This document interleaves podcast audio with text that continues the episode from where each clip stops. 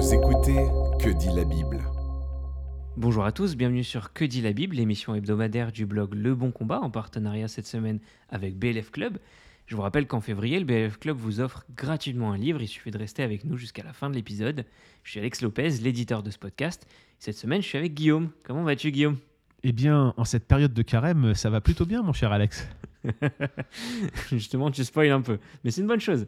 Cette semaine, on a justement une question qui est de vie ecclésiale. Le chrétien, notamment le chrétien évangélique, peut-il ou éventuellement doit-il fêter le carême? On associe généralement cette fête au catholicisme. Alors, voir de nombreux protestants le pratiquer peut susciter de l'étonnement. Qu'est-ce que le carême, Guillaume, et est-ce que c'est biblique? Alors, c'est bien qu'on commence par cette question. Le, nom carême euh, provient en fait d'une contraction d'un terme latin, quadragesima, quadragesima.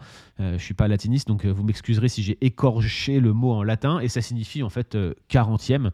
Il s'agit en fait d'une tradition assez ancienne, une tradition chrétienne bien sûr, qui est attestée dès le IVe siècle, peut-être même avant, et elle est donc antérieure à ce que l'on entend généralement par Église catholique, en tout cas l'Église catholique telle que nous la connaissons aujourd'hui.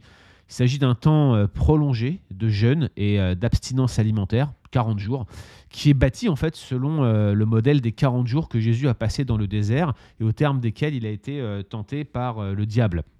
Vous connaissez certainement cette histoire qui est racontée dans les trois évangiles euh, synoptiques. Dans le calendrier liturgique catholique, puisque c'est le sens de ta question initiale, le carême va commencer le mercredi des cendres. Alors le mercredi des cendres, c'est le premier jour du carême, c'est le lendemain du mardi gras. Vous devez peut-être vous souvenir du mardi gras avec les crêpes et, tout ce que ça impliquait. Ben, en fait, c'est le dernier jour de gras avant le jeûne du carême. Et le jeûne du carême commence le mercredi des cendres. Et en fait, la notion de cendre, c'est une référence à l'humiliation et à la repentance de l'Ancien Testament avec le sac et la cendre. Et donc le carême va continuer pendant une quarantaine de jours et il va euh, prendre fin le samedi saint, c'est-à-dire la veille de Pâques. Et donc vous comprenez que son positionnement liturgique dans le calendrier catholique n'a pas grand-chose à voir avec euh, le timing des évangiles, puisque la tentation dans le désert se produit largement avant euh, la Pâque euh, des Juifs. Donc en fait, cette pratique, elle semble faire écho à la préconisation d'un concile, le concile de Nicée. C'est, euh, bon, on peut dire le premier concile œcuménique, c'est le deuxième si on compte le concile de Jérusalem en, autour de 49-50 après Jésus-Christ. Le concile de Nicée est très connu pour son credo qui porte sur la doctrine de la Trinité et la réfutation de la doctrine euh, des arianistes, mais euh, il a aussi euh, donné quelques indications pastorales, et notamment le fait de jeûner pendant 40 jours avant la Pâque. Le Concile encourage à cela. Et a priori, ce carême va se développer, en tout cas, sur cette préconisation du Concile de Nicée. Donc au moment où, cette émission Que dit la Bible est diffusée pour la première fois, le 24 février 2021, eh bien le carême est en cours et il durera jusqu'au 3 avril 2021. Donc, Alex, c'est une tradition qui est ancienne, c'est une tradition patristique qui a euh, été diversement développée dans les rites latins et orientaux, donc c'est pas tout à fait la même chose, et elle répond à une préconisation ancienne, une préconisation pastorale d'un concile œcuménique. J'insiste bien là-dessus parce que ça impliquait toute l'Église et en règle générale les protestants acceptent le concile de Nicée. Donc son fondement est biblique, sa tradition est relativement saine et n'est pas divergente avec ce que l'on croit. C'est sûr que son placement liturgique n'est pas biblique, mais on peut entendre que certaines traditions demeurent si on les juge à la lumière des Écritures, mon cher Alex. Merci beaucoup Guillaume. D'ailleurs, au-delà de l'imitation du jeûne de Christ, euh, quel est le sens du carême? Alors, le, carême, comme je le disais, c'est initialement un jeûne de préparation pour Pâques. Euh, et bien sûr, il s'est progressivement installé comme un rite central de la liturgie de l'Église. Alors la forme très liturgique, très sacramentelle euh, du carême euh, va prendre en fait tournure plus ou moins comme nous la connaissons aujourd'hui autour du 7e siècle. En tout cas, on aura les balbutiements de ce ritualisme. ça correspond hein, à une période d'organisation, de hiérarchisation de l'Église de l'Ouest, de l'Église d'Occident. Euh, et qui va devenir bien sûr l'Église catholique. Et donc cette extrême ritualisation, elle est un peu plus tardive, mais elle est ancienne quand même. Euh, dans sa forme actuelle, très sacramentelle, en fait, hein, euh, on a l'idée hein, qu'il y a eu un développement de cette préconisation initiale du Concile de Nicée. Dans l'évangile de Matthieu, les disciples de Jésus ne jeûnaient pas, alors que les pharisiens et les disciples de Jean le Baptiste, eh bien, ils le faisaient. Regardez Matthieu 9, 14. Alors les disciples de Jean vinrent auprès de Jésus et dirent Pourquoi nous et les pharisiens jeûnons-nous, tandis que tes disciples ne jeûnent point? Et puis, euh, de la même manière, dans les jours qui ont précédé la Pâque et la mort de Jésus, eh bien, on ne voit que euh, personne jeûnait vraiment dans l'entourage de Jésus. D'ailleurs, ni Jésus ni ses disciples n'ont jeûné. Les récits des évangiles indiquent même qu'à Béthanie, quelques jours donc seulement avant sa mort, euh, les disciples de Jésus et lui-même se sont rendus chez des gens, ils ont pris des repas, et Jésus, euh, en plus, a mangé le repas de la Pâque la nuit précédant sa passion. Bref, ça n'avait pas l'air d'être leur préoccupation principale que de jeûner. Alors on peut se poser la question, pourquoi l'Église a-t-elle institué une telle période de jeûne? Ne serait-ce pas aller à l'encontre des évangiles? Eh bien, je pense que la réponse de Jésus aux disciples de Jean et implicitement aux pharisiens qui accusent ses disciples en Matthieu 9 euh, ouvre la voie à une période de carême. Regardez Matthieu 9, 15. Jésus répond aux disciples de Jean Les amis de l'époux, il parle de lui-même ici, hein, les amis de l'époux peuvent-ils s'affliger pendant que l'époux est avec eux? Les jours viendront où l'époux leur sera enlevé, et alors ils jeûneront. Et c'est ça l'idée. Euh, le jeûne s'est présenté comme une sorte de règle d'attente entre le moment où l'époux est enlevé, c'est l'ascension, et le moment où il reviendra en gloire, c'est la parousie. Et l'idée euh, du carême, c'est sans doute d'attendre le retour de Christ en anticipant chaque année la Pâque, qui est la fête liturgique par excellence. Hein. C'est pas Noël, la fête chrétienne, c'est Pâques. C'est la fête de la résurrection. Christ, notre Pâque, est immolé. Christ est ressuscité. Christ nous a acquis la victoire. Christ a pardonné nos péchés. Et donc d'anticiper euh, cet événement liturgique majeur par une période de jeûne. Un jeûne dont la pratique a, évolué avec le temps, on, s'entend, mais, mais l'idée est là, c'est de s'humilier devant Dieu. Tant que nous ne sommes pas réunis à Christ, nous soupirons et nous nous languissons dans ce corps. Nous voulons humilier notre âme sur une base régulière pour nous souvenir que cette demeure présente n'est pas du tout celle que nous attendons. Et à mon avis, c'est comme ça qu'il faut considérer le carême. Bien sûr, si l'on met de côté l'extrême ritualisation euh, que cette pratique a reçue par l'Église catholique, il me semble que c'est une pratique intéressante. À titre personnel, je ne l'ai jamais observé et je ne vais pas le prendre en cours d'ailleurs cette année, mais je n'exclus pas de le faire, à ma manière certainement, euh, dans le futur. Euh, du coup, est-ce qu'on n'est pas appelé à pratiquer la repentance et l'humiliation de notre âme devant Dieu tous les jours et non pas juste, entre guillemets, hein, une quarantaine de jours par an? Alors ça, c'est une bonne réflexion de protestants évangéliques euh, à, la, Alex Lopez, n'est-ce pas? Bien sûr qu'on est appelé à le faire, et, bien sûr que c'est une belle tradition protestante que de remettre euh, en exergue ainsi euh, l'aspect individuel de la confession devant Dieu et notre volonté de nous humilier devant lui. Et, Luther, hein, il le dit d'ailleurs dans sa première des 95 thèses, il dit, en disant repentez-vous, Dieu a voulu que la vie tout entière des croyants soit une repentance. On pourrait remplacer repentance ici par carême. Il veut que la vie tout entière des croyants soit un jeûne de carême.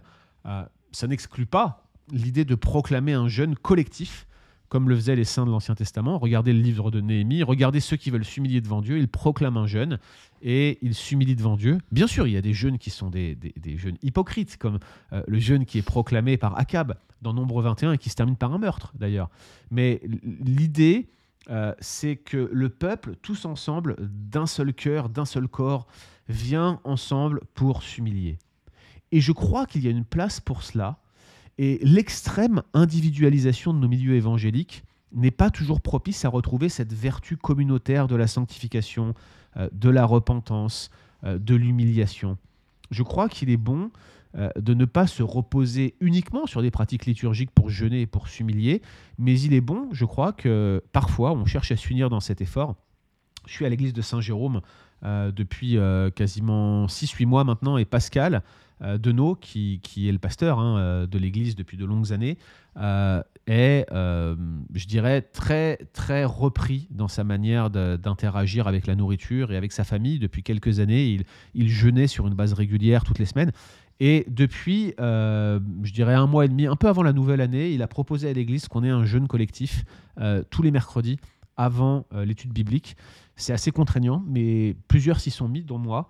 Et ce côté où on s'humilie tous avant l'étude biblique, où on prie ensemble auparavant, euh, il y a un côté communautaire qui, en plus dans notre individualisme lié à ce confinement imposé qu'on vit actuellement, on est, aussi en couvre-feu, on a une limitation des réunions le dimanche très forte, beaucoup plus forte qu'en France, ici au Québec, eh bien ce jeûne communautaire nous permet de rester connectés ensemble et de prier euh, les uns pour les autres. Je crois qu'il y a une place pour ça, il y a une place pour que l'Église s'unisse euh, pour jeûner ensemble, il y a une place pour que plusieurs églises s'unissent, il y a même une place pour que l'Église tout entière jeûne à date fixe c'est pas totalement hors de sens. Alors bien sûr, il faut renouveler la pratique, ne pas la transformer en un simple exercice de calendrier liturgique. Il ne faut pas imposer nos prières euh, aux autres, ni notre liturgie aux autres.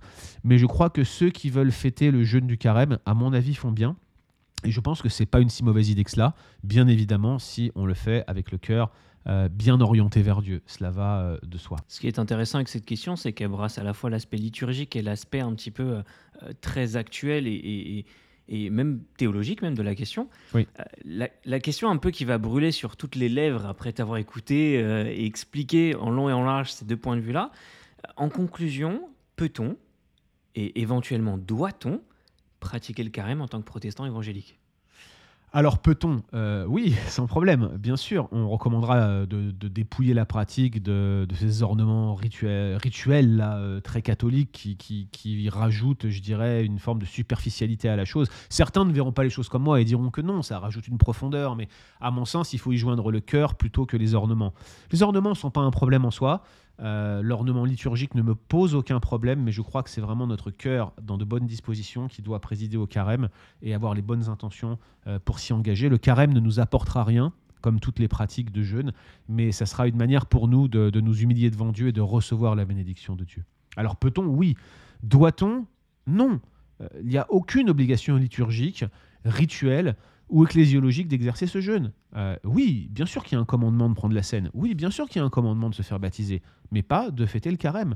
Et je ne crois pas que les églises devraient contraindre leurs membres sur ce point. Je crois que la liberté de conscience prévaut.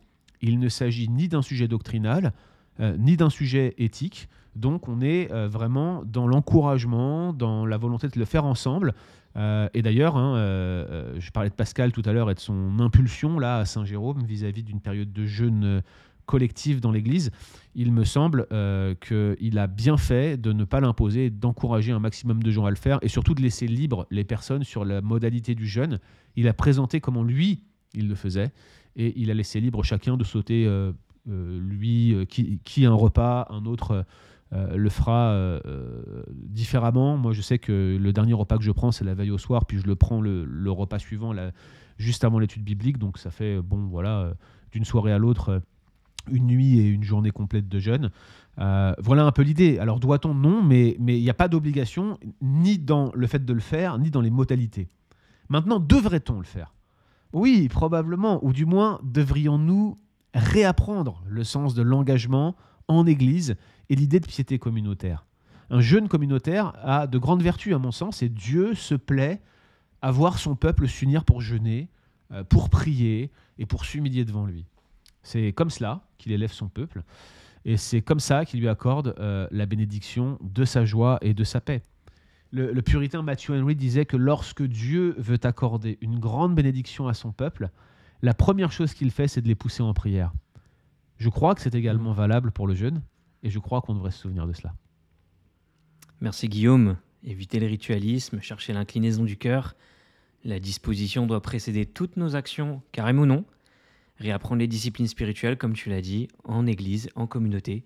Pas de contraintes donc, et un excellent rappel à redéfinir le pourquoi et la conviction biblique, et non pas juste personnelle et individuelle de nos actions. C'était Que dit la Bible en partenariat avec BLF Club. Profitez de la dernière semaine afin d'obtenir le livre Faire plus mieux, un livre qui s'adresse à tous ceux qui aimeraient réussir à être plus productifs de manière centrée sur l'évangile. Rendez-vous sur blfedition.com slash club, vous retrouvez le lien comme d'habitude dans les liens du podcast. Un dernier point, euh, nous recevons pas mal de questions, podcasts ces derniers temps et on est vraiment heureux d'y répondre. C'est, certain, il y en a certains qui vont nous inspirer pour des thématiques euh, de podcast et d'autres qui, sont, qui suscitent beaucoup de réflexions, hein, entre Guillaume et moi d'ailleurs. et c'est une chose qui est importante pour nous afin de répondre aux questions théologiques actuelles et vous pouvez vraiment nous contacter. Euh, n'hésitez pas, on est disponible sur la boîte mail qdlb.leboncombat.fr. Quant à nous, nous nous retrouvons la semaine prochaine.